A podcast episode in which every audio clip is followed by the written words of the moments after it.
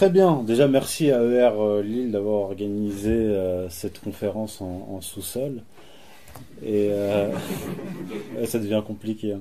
Bon, en tout cas, pendant cette conférence, il n'y aura pas de fake news, pas d'antisémitisme et rien qui contrevienne à la loi, si ce n'est l'exactitude, comme le disait le professeur Forisson.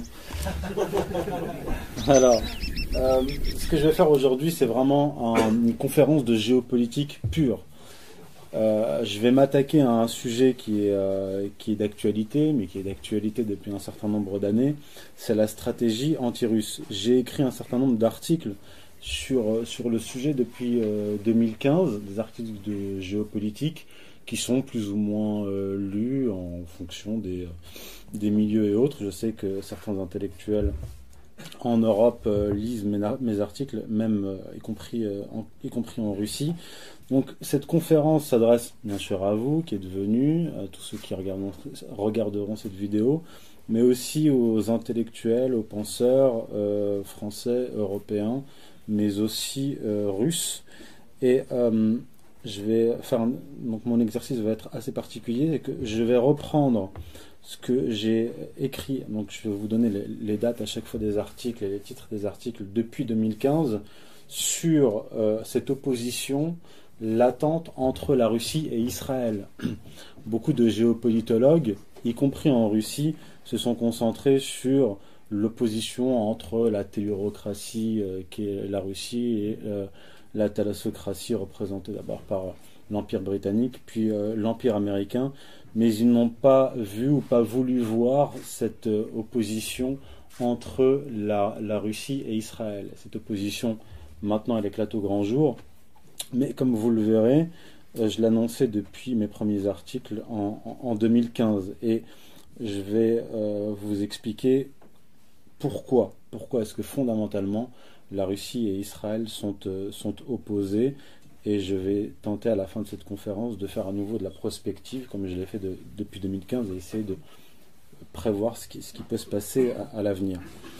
Alors en 2015, euh, j'ai publié un article qui s'appelle La Russie, l'Europe et l'Orient. Euh, il a été publié dans une revue qui s'appelle Europe et Orient. Il a aussi été publié sur Géopol Intel en, décembre 2015. Et dans cet article, euh, j'exposais, j'analysais la double stratégie anti-russe. Il y a une stratégie anti-russe américaine qui est, qui est bien connue et une stratégie anti-russe sioniste. Alors je vais commencer par vous exposer la stratégie impériale américaine euh, anti-russe, dont le principal cerveau à la fin des années 90 était euh, Zbigniew Brzezinski, euh, d'origine polonaise, et issu d'une famille franquiste qui s'est installée au 19e siècle aux États-Unis et qui est mort l'année dernière, je crois, en 2017. Alors, l'objectif de, Brzezinski à l'époque était de contrôler toute l'Eurasie pour contrôler toute l'Eurasie, il fallait faire éclater euh, la Russie en provinces indépendantes. pourquoi euh, contrôler l'Eurasie? Parce que, euh, écrivait Brzezinski, les deux tiers des richesses mondiales se trouvent en en Eurasie.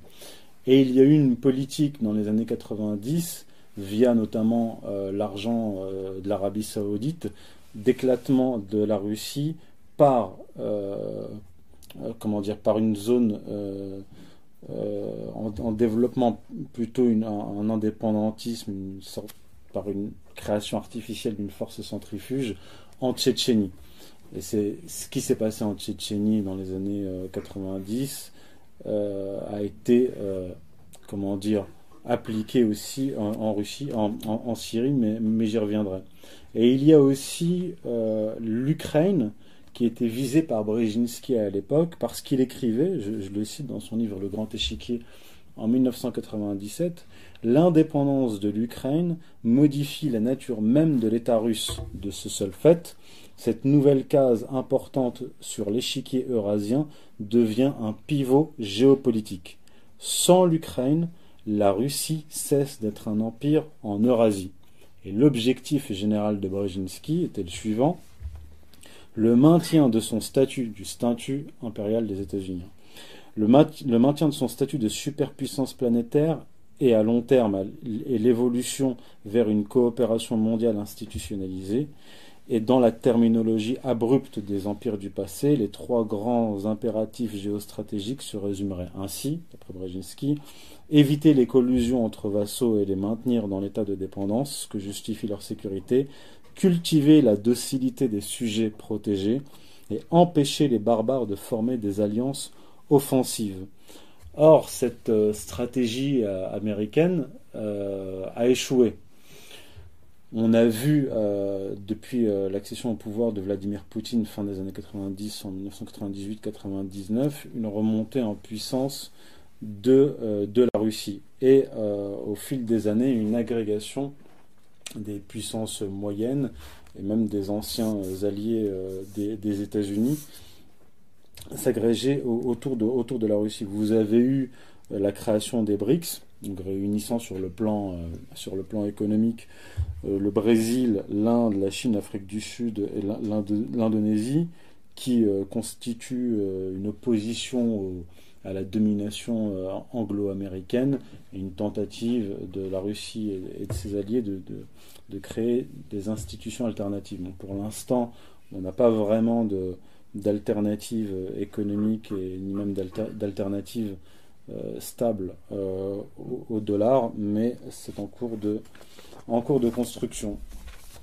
Euh, dans la seule année de 2016, il y a deux ans, vous avez eu le Maroc qui est un allié historique des puissances occidentales, en particulier donc l'Europe et, les États-Unis, qui s'est tourné vers la Russie parce que la, les, États-Unis deviennent pour un certain nombre d'alliés des euh, protecteurs qui ne tiennent pas leur parole et qui ont tendance qui ont même tendance à, une forte tendance à les trahir. Vous avez eu aussi le retournement du, pion important qu'est la, Turquie par, euh, par Vladimir Poutine après la crise euh, qu'il y a eu entre la Turquie et la Russie suite à, l'avion abattu par, par l'armée turque. Vous avez eu le, les, Philippines avec le président Duterte qui s'est éloigné des, États-Unis qui a fait euh, une déclaration fracassante disant qu'il rompait les liens historiques qu'il avait avec la Russie pour se tourner, avec les États-Unis pour se tourner vers, vers la Russie et, euh, et, la Chine. Et cette évolution euh, géopolitique mondiale a fini par alerter fortement Zbigniew Brzezinski qui, avant sa mort, a écrit un fameux article dans The American Interest, qui est une revue euh, spécialisée euh, américaine. Le titre s'appelle Toward a Global Realignment, ça veut dire vers un réalignement euh, global, un réalignement global de, de la politique, de la stratégie, de la ligne américaine. Alors il, il écrivait donc en avril 2016 dans cet article les États-Unis sont toujours l'entité politique, économique et militaire la plus puissante au monde, mais, étant donné les complexes changements géopolitiques régionaux, elle n'est plus la puissance impériale globale. On, a véritablement un changement de, ton de, de, Brzezinski et qui propose une nouvelle stratégie. Et là, tout d'un coup, euh, Brzezinski devient plus conciliant. Alors, il proposait de forger une alliance impliquant à différents degrés la Russie et la Chine pour régler les problèmes, euh, la, crise euh, au, Proche-Orient, en échange de concessions de la Russie, plus diplomatiques que, euh, que, stratégiques. Hein. Donc il demandait des concessions sur, concernant l'Ukraine, la Géorgie et les États baltes. Et il envisageait un rapprochement avec la Chine pour découpler la Chine de la Russie. Il expliquait qu'il fallait laisser la porte ouverte, la porte de l'Europe de l'Ouest ouverte à, la Russie, euh, se rapprocher de, euh, de, la Chine, établir des, euh, accords commerciaux et jouer sur une future opposition entre la Russie et la Chine, notamment concernant des territoires qui, qui ont été récupérés par la Russie avec Vladimir Poutine qui a renégocié le tracé de certains territoires euh, aux frontières euh, sino-russes. Alors, c'est ce sur quoi euh, tablait, tablait Brzezinski, mais vous allez le voir, la politique de Brzezinski n'a pas été tout à fait suivie par, Donald Trump après son, son, élection, Donald Trump a plutôt suivi une, géopolitique, une stratégie qui se rapproche de celle de Henry Kissinger. Et je vais vous expliquer pourquoi. Et il y a l'autre stratégie dont je vous ai parlé, qui nous intéresse ici, c'est la stratégie anti-russe sioniste. Alors, la stratégie anti-russe sioniste se combine dans une certaine mesure à la stratégie américaine anti-russe. Israël a toujours euh, maintenu, jusqu'à une période récente, des rapports cordiaux avec, la Russie euh, et, ne s'est jamais opposé à elle. Mais, de fait, Israël est opposé à la Russie parce que via son lobby, elle a poussé les États-Unis à détruire une partie des alliés historiques de la Russie dans le monde musulman. On l'a vu bien sûr avec le, printemps arabe, on l'a vu avec la destruction de la Libye, mais l'instabilité euh, de Kadhafi euh, lui a coûté extrêmement cher, d'autant plus que à cette époque-là, c'était euh, Dimitri Medvedev qui était, qui était à la présidence et non pas Vladimir Poutine. Et Dimitri Medvedev appartient à une des factions qui a le pouvoir en Russie, qui est plutôt libérale, pro-américaine, voire, voire pro-israélienne. Alors, depuis, depuis le 11 septembre 2001, Israël a poussé les États-Unis à détruire systématiquement les pays musulmans dans le cadre du plan Oded-Yinon rédigé en 1982 par le haut fonctionnaire du ministère des Affaires étrangères. Euh, le plan Odedinon avait pour but de fractionner les États autour de l'État d'Israël pour permettre justement à l'État d'Israël de d'étendre son territoire. Un plan qui a été repris par les néoconservateurs à partir de 2002 et qui s'est intitulé The Greater Middle East Initiative, c'est-à-dire un redécoupage de tout le Moyen-Orient élargi alors pour les Américains, le Moyen-Orient euh, élargi, c'est du Maroc au Pakistan. Euh, non mais c'est pas une blague, hein. Non mais ne riez pas, c'est pas une blague, hein, c'est vraiment ça. Alors, et, cette politique américaine sous influence euh, israélienne a exacerbé les tensions existantes déjà depuis plusieurs décennies entre la Russie et les États-Unis. Alors tout en tendant la main euh, à, la, Russie, les sionistes euh, négociaient avec elle pour qu'elle lâche ses alliés au Proche-Orient. En juillet 2013 déjà, euh, vous aviez le prince Bandar, qui était le ministre de la Défense de l'Arabie saoudite, qui s'est rendu en Russie, à Moscou, pour rencontrer Vladimir Poutine et lui proposer un deal. Le deal était le suivant. Euh, vous lâchez vos alliés au Proche-Orient, l'Iran, mais surtout la, Syrie, en échange de quoi nous euh, négocierons des contrats gaziers et pétroliers euh, avantageux pour, pour, la, Russie. Ça, tout ce que je vous explique là, je l'expliquais dans l'article en, 2015. Et j'annonçais en 2015 dans cet article que la Russie ne tomberait pas dans le piège. Dans un piège qui est, qui est assez, assez grossier, vous allez le voir. Alors, cette stratégie euh, sioniste indirecte de contournement, c'est comme ça que je l'ai appelé, transparaît dans les propos euh, et les propositions d'Henry Kissinger. Henry Kissinger, qui est un, important euh, géopolitologue juif américain, dont, le sionisme est assez, assez subtil, mais pour celui qui travaille sur le sujet, il est assez apparent. Il déclare en, le 11 mai 2014, Henry Kissinger, qu'il ne faut pas isoler la Russie, mais qu'il est dans l'intérêt de tous qu'elle soit maintenue dans le système international. En 2008, il tendait déjà la main à, la Russie, mais au détriment de l'Iran, qu'il désignait à l'époque, en 2008, comme un danger pour le monde environnant. Le monde environnant, ça veut dire Israël.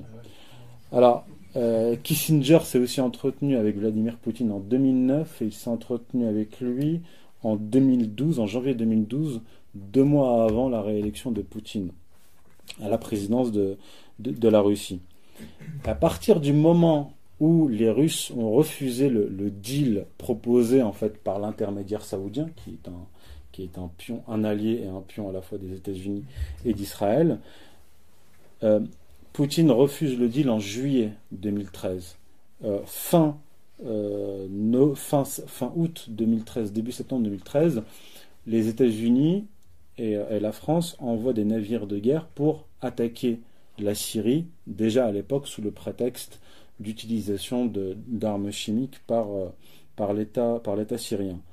Les, les Russes s'opposent. Ils envoient des navires de guerre pour euh, qui, qui, feront, qui, ont fait face aux navires de guerre américains. Il y a des missiles de croisière Tomahawk qui ont été lancés et puis interceptés par, euh, par la Russie, euh, très certainement par des S-300.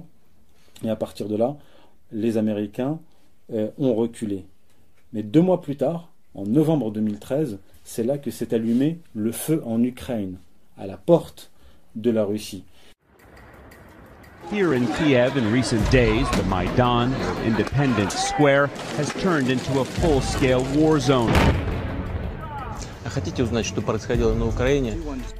More clashes in Ukraine's capital, Kiev.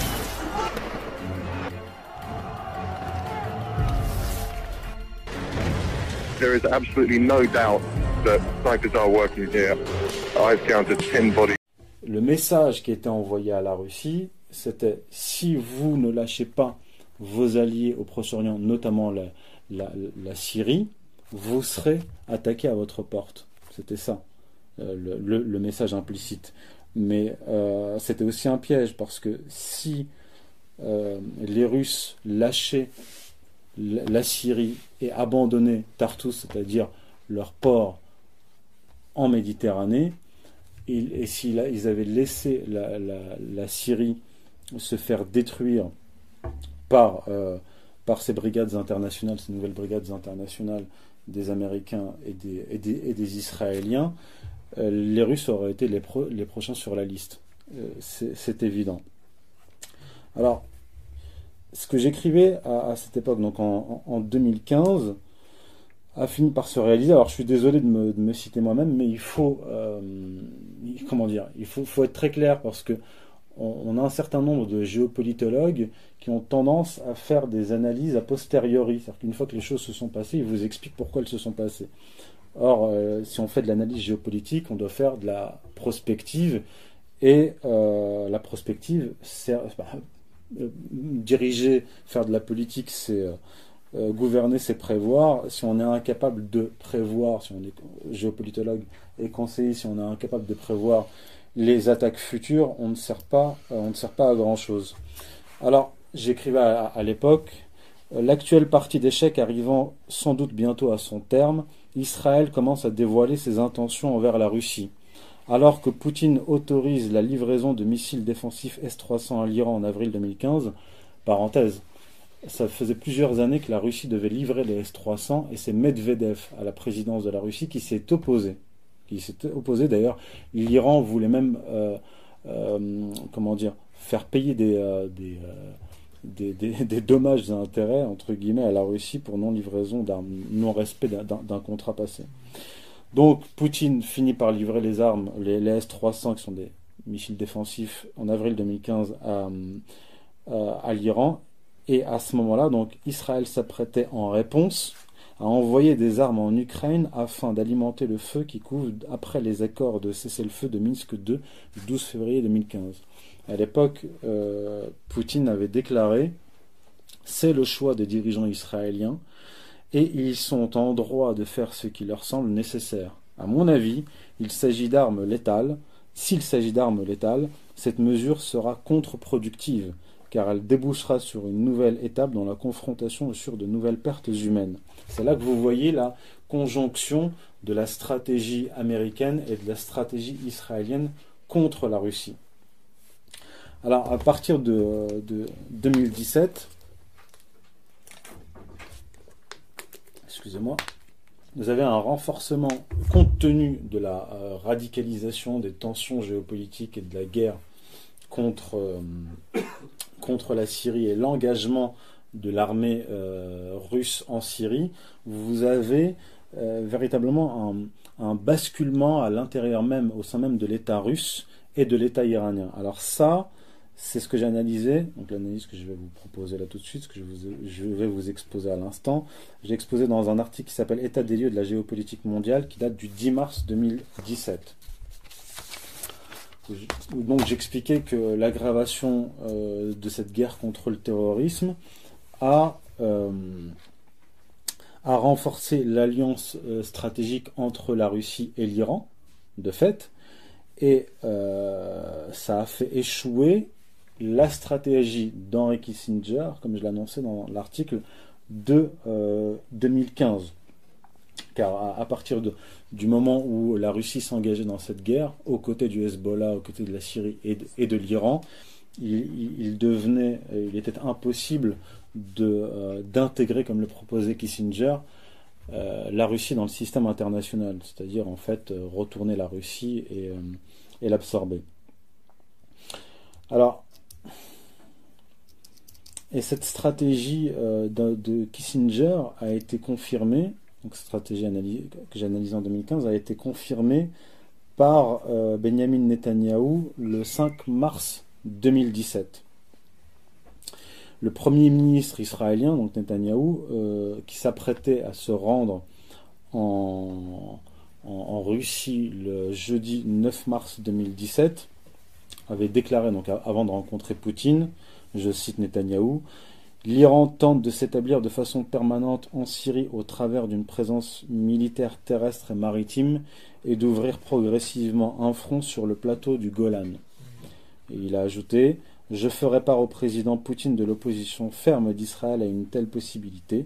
J'espère que nous parviendrons à trouver des arrangements pour éviter des frictions possibles entre nos forces, comme nous l'avons fait jusqu'à maintenant. Alors,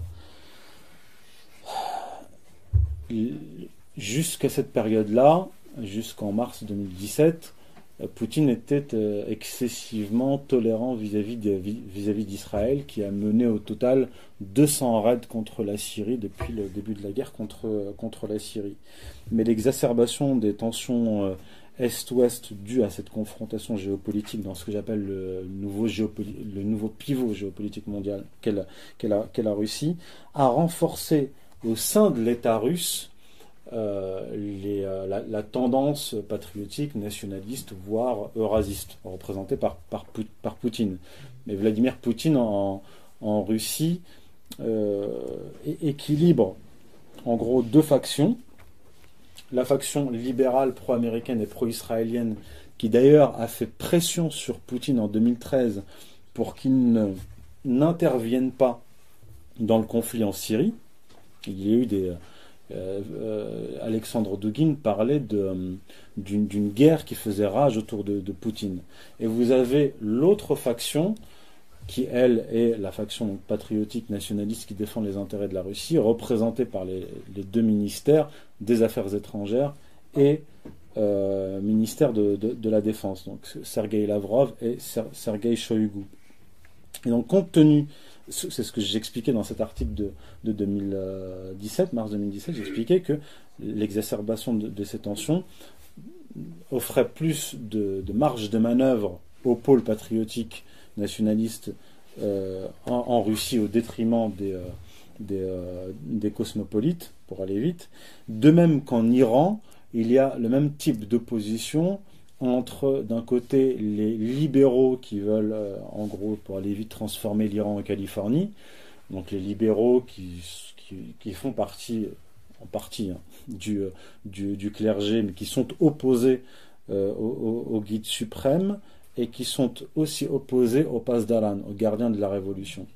Et l'exacerbation de ces tensions, comme je disais, ont donné une marge de manœuvre et un pouvoir plus, euh, plus élargi aux Pasdaran qui sont directement impliqués dans la guerre contre les groupes terroristes en Irak et, euh, et en Syrie. Alors, euh, j'expliquais à ce moment-là que, euh, que si Poutine devait ménager Israël compte tenu d'une partie de son entourage, la situation de la, la situation géopolitique, l'opposition qui se radicalisait euh, en, Syrie, je- j'écrivais le basculement défini- définitif de la géopolitique mondiale de la Grande Syrie, le Cham, est le pivot et le révélateur, et clarifiera, dont, il est le pivot et le révélateur, clarifiera de façon nette les alliances et les deux camps qui s'affrontent. C'est-à-dire que euh, j'expliquais que d'une certaine manière, Israël sera contraint de se dévoiler, puisque les intérêts vitaux d'Israël et de la Russie sont diamétralement opposés. Et c'est cet article que- dont je viens de vous, parler, je a été publié le 10 mars 2017, et sept jours plus tard, le 17 mars 2017, Israël a envoyé quatre chasseurs contre une base militaire de l'État syrien dans la périphérie de, Palmyre. Et la DCA syrienne a abattu l'un des appareils qui s'est écrasé en territoire israélien. Un deuxième chasseur a été atteint et les deux autres ont pris la fuite. Euh, À ce moment-là, la presse iranienne rapportait que, je cite, le ministère russe des Affaires étrangères a convoqué l'ambassadeur israélien en poste à Moscou pour lui signifier la protestation de son pays. La riposte cinglante de la DCA syrienne a provoqué une onde de choc en Israël. Alors que Netanyahou s'était rendu la semaine dernière à Moscou pour convaincre le président russe de la nécessité de bouter l'Iran et le Hezbollah de la Syrie, la réponse de la DCA syrienne puis la convocation de son ambassadeur par Moscou prouvent l'échec total de sa mission. Mikhail, Mikhail Bogdanov, le vice-ministre russe des Affaires étrangères, s'est entretenu avec Gary Koren exigeant des explications autour des frappes. Gary Koren, c'est l'ambassadeur d'Israël à Moscou. Alors, à partir de là, les, tensions entre la Russie et Israël vont augmenter euh, et vont croître euh, sans arrêt. En 2018, là, on a un tournant, c'est euh, la diabolisation par les Israéliens et les sionistes de Poutine. Alors, quand on diabolise quelqu'un, on le traite de... Voilà. Voilà. Alors, le samedi, le samedi 10 février 2018, donc un an après les- le, le raid israélien, le nouveau raid israélien euh, de mars 2017, donc 10 février 2018, la DCA syrienne a répliqué à une attaque israélienne en abattant un de leurs F-16. Alors, à ce moment-là, le New York Times rapportait qu'immédiatement après le bombardement israélien, le président russe Vladimir Poutine a décroché son téléphone, furieux, euh, pour engueuler littéralement, euh, Benjamin Netanyahou et lui a ordonné de, de, mettre un terme au raid. C'est ce qui s'est passé d'ailleurs. Et euh, un haut gradé de l'armée israélienne a euh, révélé, donc a déclaré au, New York Times, je cite le, haut gradé israélien, même publiquement, les Russes ont pris parti pour l'autre camp, contre nous, et pas seulement en privé. Ils auraient pu empêcher le lancement du drone iranien, parce que les Israéliens affirment qu'ils ont frappé la, Syrie suite, euh, suite, euh, comment dire, suite euh, à l'envoi par les Iraniens d'un drone qui a survolé l'espace aérien israélien. Alors, ils auraient pu empêcher le lancement du drone, mais ils n'ont rien fait. Nous avons entendu le message russe très fortement et clairement. Alors ça, c'était en février 2018. Un mois plus tard, en mars 2018, Vladimir est accusé d'antisémitisme. Alors, voici ce qui s'est passé exactement. Dans une interview accordée à NBC News, Vladimir Poutine, interrogé sur les Russes arrêtés euh, aux États-Unis pour ingé- ingérence électorale américaine, Poutine a répondu, écoutez bien, je m'en fiche, car ils ne représentent pas le gouvernement. Peut-être qu'ils ne sont même pas russes, mais ukrainiens, tatars ou juifs. Mais, mais, mais avec la citoyenneté russe. Ce qui devrait aussi être vérifié, peut-être qu'ils ont une double citoyenneté ou une carte verte, peut-être que les États-Unis les ont payés pour cela. Alors là, les réactions ont été immédiates. Un des principaux organismes juifs américains a affirmé, euh, euh, cet organisme s'appelle euh, le Comité juif américain, AJC. Donc un des principaux organismes, celui-ci que je vous ai mentionné, a affirmé que les remarques de Poutine rappelaient étrangement les protocoles des sages de Sion. C'est un classique celle-là. Alors, toujours le même comité juif américain a demandé au président russe de clarifier ses propos au plus vite. C'est un ordre. La députée de l'Union sioniste Ksenia Svetlova, qui a émigré, donc c'est une juive russe qui a émigré en Israël depuis la Russie, a tweeté Nous connaissons assez bien ces vieilles rengaines. Peut-être que les juifs dirigent le monde, peut-être que les juifs utilisent du sang pour leurs rituels, peut-être que les juifs ont massacré des juifs en Pologne. Ça, c'est euh, référence à une déclaration du président polonais. Maintenant, voici le dernier tube. Peut-être que les juifs se sont mêlés des élections américaines. Elle a aussi appelé le gouvernement israélien à condamner fermement les propos de Vladimir Poutine. Et son confrère de l'Union sioniste, le député Nahman Shai, a également condamné les propos du maître du Kremlin comme étant de l'antisémitisme classique. Et d'ajouter, il a ajouté, ces déclarations montrent que rien n'a changé dans le fait de considérer les juifs comme responsables de tout le mal du monde. Nous avons besoin d'une réaction forte de la part du gouvernement israélien. Là, on, assiste vraiment à un tournant. Alors, en septembre 2018, c'est-à-dire le, mois dernier. Donc à 23h, tout contact a été perdu avec l'équipage de l'avion russe IL-20 euh, et, son équipage, donc 15 membres euh, de l'armée russe, qui sont morts à la suite d'une manœuvre euh, israélienne. Alors, c'est pas moi qui le dis, hein, c'est le ministère russe de la Défense que je vais citer. Alors, le ministère russe de la Défense a déclaré L'appareil se dirigeait vers la base aérienne de Hmaimim, à 35 km des côtes syriennes. L'avion a été abattu par des systèmes syriens S-200 en raison des actions irresponsables et provocatrices d'Israël. Menant des frappes en Syrie, des pilotes israéliens se sont abrités derrière l'avion russe IL-20 qui s'est retrouvé exposé au feu des systèmes de défense aérienne syriens S-200 a déclaré le porte-parole du ministère russe de la Défense, Igor Konachenkov. Le ministère russe de la Défense a également annoncé que Sergei Shoigu, donc le ministre de la Défense russe, a eu une conversation téléphonique, enfin si on peut appeler ça une conversation, il a appelé euh, le ministre de la Défense israélien euh, Avigdor Lieberman pour le menacer directement. Euh, Shoigu a déclaré dans un communiqué la responsabilité du crash de l'avion russe et de la mort de l'équipage repose entièrement sur la partie israélienne. Et il avait dit au téléphone à Lieberman euh, nous, nous, euh, euh, nous, nous donnons la, liberté ou l'option de, mener des représailles contre Israël. Et il a ajouté donc du ministère d'ajouter que le ministère russe de la Défense avait déjà à plusieurs reprises appelé la partie israélienne à s'abstenir de mener des frappes sur le territoire syrien, créant un danger pour la sécurité des militaires russes.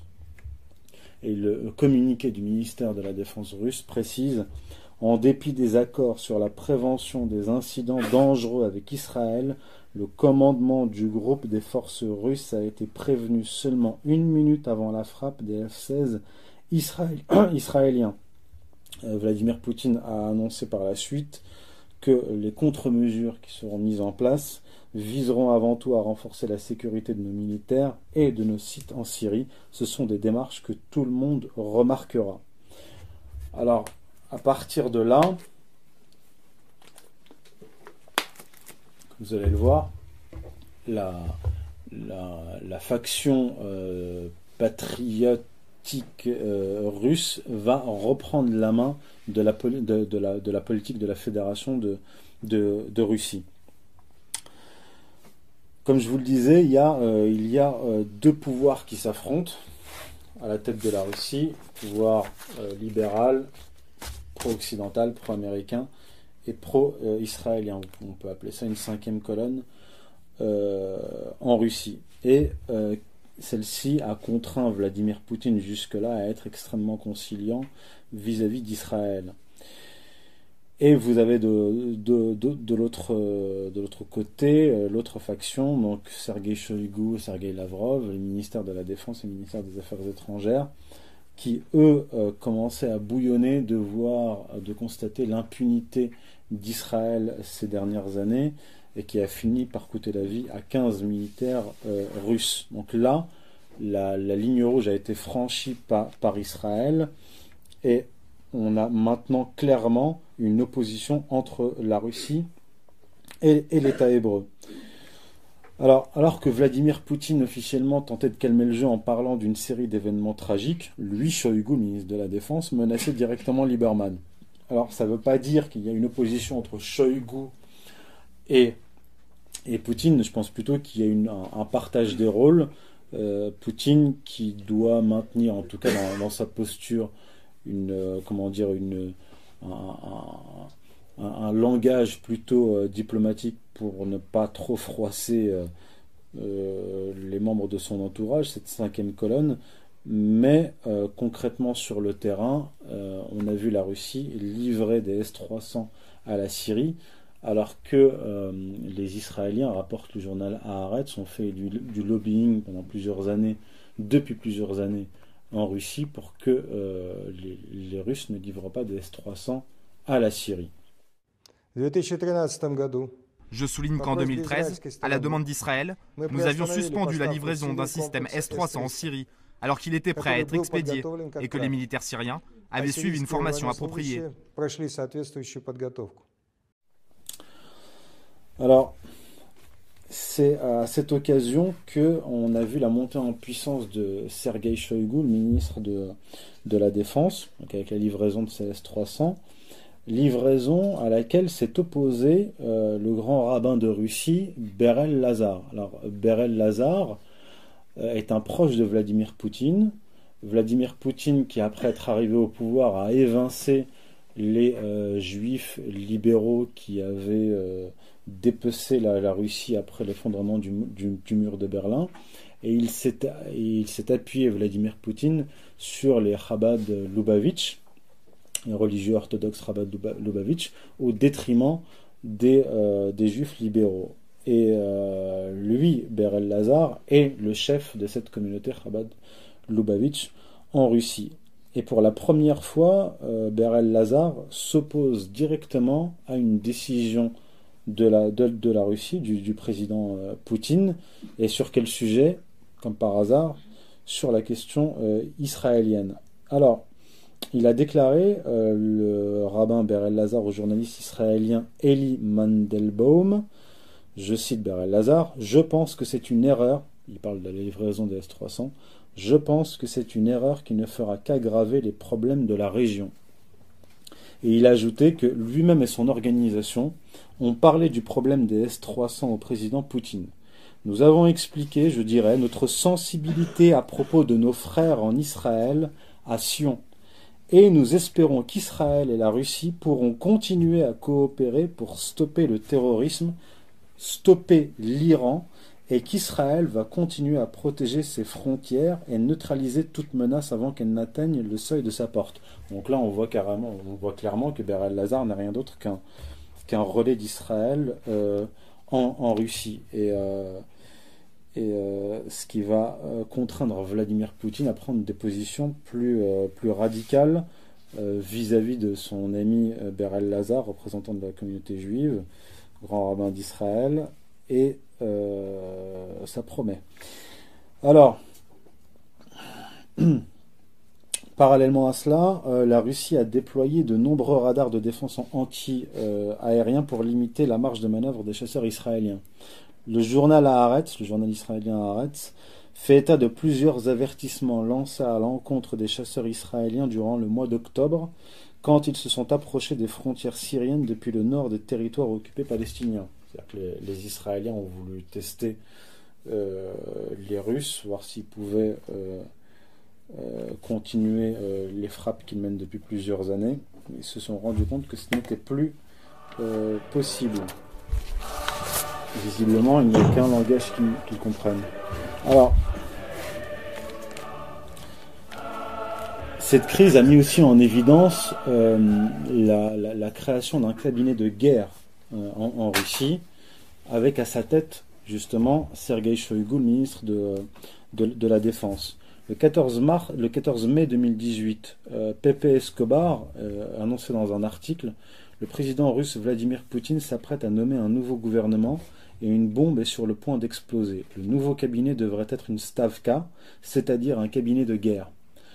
Euh, l'universitaire Michael Glennon, qui a commenté ces, euh, nominations qui sont passées inaperçues, après la réélection de Vladimir Poutine cette année, explique, Glennon explique que les changements de personnes ont été minimes dans le nouveau gouvernement, mais le fait que les premières déclarations officielles durant l'affaire du IL-20 soient venues de Sergei Shoigu confirme son rôle accru et la réduction de la marge de manœuvre de Vladimir Poutine.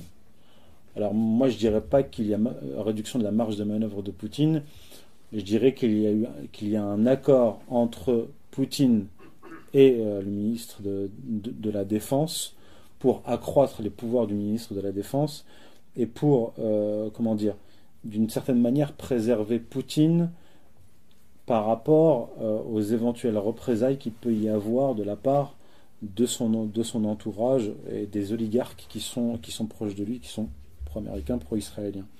Et Glennon a ajouté La faction militaro-industrielle qui se tient derrière Poutine insistera dans sa marche en avant sur moins de parties d'échecs et plus de marteau-pilon. En bref, l'approche d'hommes d'État a cédé du terrain de gré ou de force au cabinet de guerre. Nombreux sont ceux qui ont remarqué aussi l'émergence d'un cabinet de guerre dans l'administration Trump, particulièrement depuis l'arrivée du conseiller en sécurité nationale John Bolton en avril. Poutine vient-il d'accepter un partage du pouvoir ou lui a-t-il été imposé? Nous, ne le saurons, nous ne le saurons probablement jamais. Vient-il d'être relégué à un statut d'adjoint dans les affaires militaires? Hautement improbable. Appelons cela une réaction collective aux provocations futures. Et euh, moi, je pense qu'effectivement, il y a une montée en puissance de Sergei Shoigu, et on, en a eu la preuve le 19 octobre dernier, avec une visite officielle de Sergei Shoigu en Chine pour rencontrer le président chinois Xi Jinping. Alors, euh, un ministre de la Défense russe qui rencontre le président euh, de, la Chine dans le cadre d'un rapprochement pas seulement un rapprochement, mais d'une coordination euh, militaire et stratégique de la Russie et, de la Chine n'est absolument pas anodine, sachant qu'il y a quelques mois, il y a eu un, très important euh, exercice militaire conjoint de la Chine et, de la Russie, le plus important depuis, euh, la guerre froide. Alors, il a déclaré, Sergei Shoigu, pendant sa rencontre avec Xi Jinping, la Russie souhaite renforcer le partenariat stratégique et notre niveau de coopération militaire avec la Chine. Elle désire également que l'on puisse faire face ensemble aux différents défis sécuritaires, que l'on protège les intérêts de nos deux pays et que l'on mène aussi des actions positives en vue de ramener la stabilité au niveau de la région et du monde. Alors, il est clair qu'il y a, euh, qu'on assiste à des préparatifs euh, de guerre, des préparatifs de, grande ampleur. On, en reviendra, on y reviendra peut-être durant les questions-réponses. Maintenant, quid euh, du nationalisme israélo-compatible en Europe par rapport à la Russie? Alors, il encore, faut pas tomber dans le piège. On a vu ces dernières années des intellectuels, géopolitologues proches euh, de l'extrême droite ou euh, des mouvements euh, populistes. En France, il y a un, exemple, c'était celui de d'Emeric qui, qui a été visiblement retourné, qui tout en tendant la main à la Russie, L'idée, c'est quand même que euh, c'est par rapport aux intérêts de la France que nous définissons au Front National nos positions. Si nous avons cette vision d'avoir un partenariat fort avec la Russie, c'est parce que nous croyons dans ce monde multipolaire. Nous croyons que nous avons besoin d'équilibre avec euh, les États-Unis. Et donc, il faut une politique raisonnable et une politique équilibrée euh, vis-à-vis de Moscou. Tenez un discours anti-musulman et anti-iranien. Et enfin, l'ultime point où je suis en désaccord, euh, c'est l'Iran, puisque récemment, dans une de ses chroniques, euh, Choprad a écrit que l'Iran voulait acquérir l'arme nucléaire et la destruction d'Israël. Et ça, son, discours, à lui comme à d'autres, est calqué euh, sur le, discours et la stratégie que je vous ai exposé au début de Kissinger. C'est-à-dire qu'on tend la main à la Russie tout en attaquant, tout en visant ses alliés au Proche-Orient. Ça, c'est une main euh, tendue qui est traîtresse, et c'est cette main que, euh, que tendent généralement les mouvements populistes, nationalistes qui sont israélo-compatibles. Là où je veux en venir, c'est que euh, les, nationalistes européens pro-israéliens qui se disent pro-russes sont en fait structurellement anti-russes. Même s'ils ne le déclarent pas actuellement, lorsque le conflit sera ouvert, ils se retourneront contre la Russie, comme euh, Israël s'est retourné finalement contre la Russie. Et vous avez euh, là l'exemple ukrainien. En Ukraine, vous avez eu des mouvements soutenus par l'Union européenne, les États-Unis et Israël qui se disaient nazistes, des, des, néo-nazis, et ouvertement, bien sûr, ouvertement, radicalement anti-russes. Et vous avez un Bernard-Henri Lévy, qui, qui est un euh, juif sioniste hum, qui se situe plutôt à, gauche du spectre euh, politique, gauche libérale bien sûr, qui est parti en Ukraine soutenir ces groupes néo-nazis anti-russes. Et ça, c'est la nouvelle stratégie euh, israélienne en Europe, c'est-à-dire soutenir tous les mouvements populistes nationalistes tant qu'ils sont euh, pro, euh, pro-israéliens. Et Israël, qui est actuellement isolé géopolitiquement, a deux impératifs là. C'est pousser les États-Unis contre la Russie, puisque la Russie contribue euh, très, très fortement et aujourd'hui de manière claire à entraver le projet israélien, le projet israélien qui est l'extension de ses frontières, la mise en place du Grand, du grand Israël. Euh, la Russie se retrouve aujourd'hui clairement du côté même du, euh, du Hezbollah. Donc sur le plan stratégique, militaire, Israël est coincé. Ils ne peuvent donc exacerber les tensions, comme ils le font depuis un certain nombre d'années, entre la Russie et les États-Unis. Pour eux, la, guerre mondiale est, est, la seule issue. Mais garder, maintenir ou ramener dans le giron israélien les mouvements nationalistes européens. C'est ce que j'ai expliqué dans un article paru le 25 septembre dernier sur Géopol Intel, sur sur, euh, sur égalité et réconciliation, qui va, qui va être traduit en italien et qui va être publié dans la revue de euh, Claudio Muti, euh, Eurasia, et qui vient d'être traduit en espagnol. Donc c'est un article qui est en train de se, diffuser, des, analyses qui sont en train de se diffuser un peu dans l'Europe méditerranéenne pour l'instant, et aussi sur le, site de notre ami Yuri Rochka, qui est, qui est en Moldavie. Alors, j'ai expliqué dans cet article-là que euh, le mouvement des Steve Bannon, qui n'est pas en fait le mouvement des Steve Bannon, mais de Michael Modrikamen, qui est très proche des, Israéliens, euh, ce The Movement a pour, a pour but, pour objectif de coordonner les euh, nationalistes populistes en Europe, qui sont israélo-compatibles, et de les ramener bien sûr dans le giron d'Israël. Et là, c'est là qu'est le danger pour la Russie. Il ne faut pas que les intellectuels russes aujourd'hui, ou les amis de la Russie, s'imaginent que ces nationalistes israélo-compatibles euh, soutiendront la Russie ou euh, s'opposeront aux États-Unis et à Israël, c'est-à-dire leurs ennemis objectifs. Ils constituent un danger, euh, un danger pour eux. Donc, en conclusion, en conclusion, il y a une règle qu'il faut inscrire dans le marbre.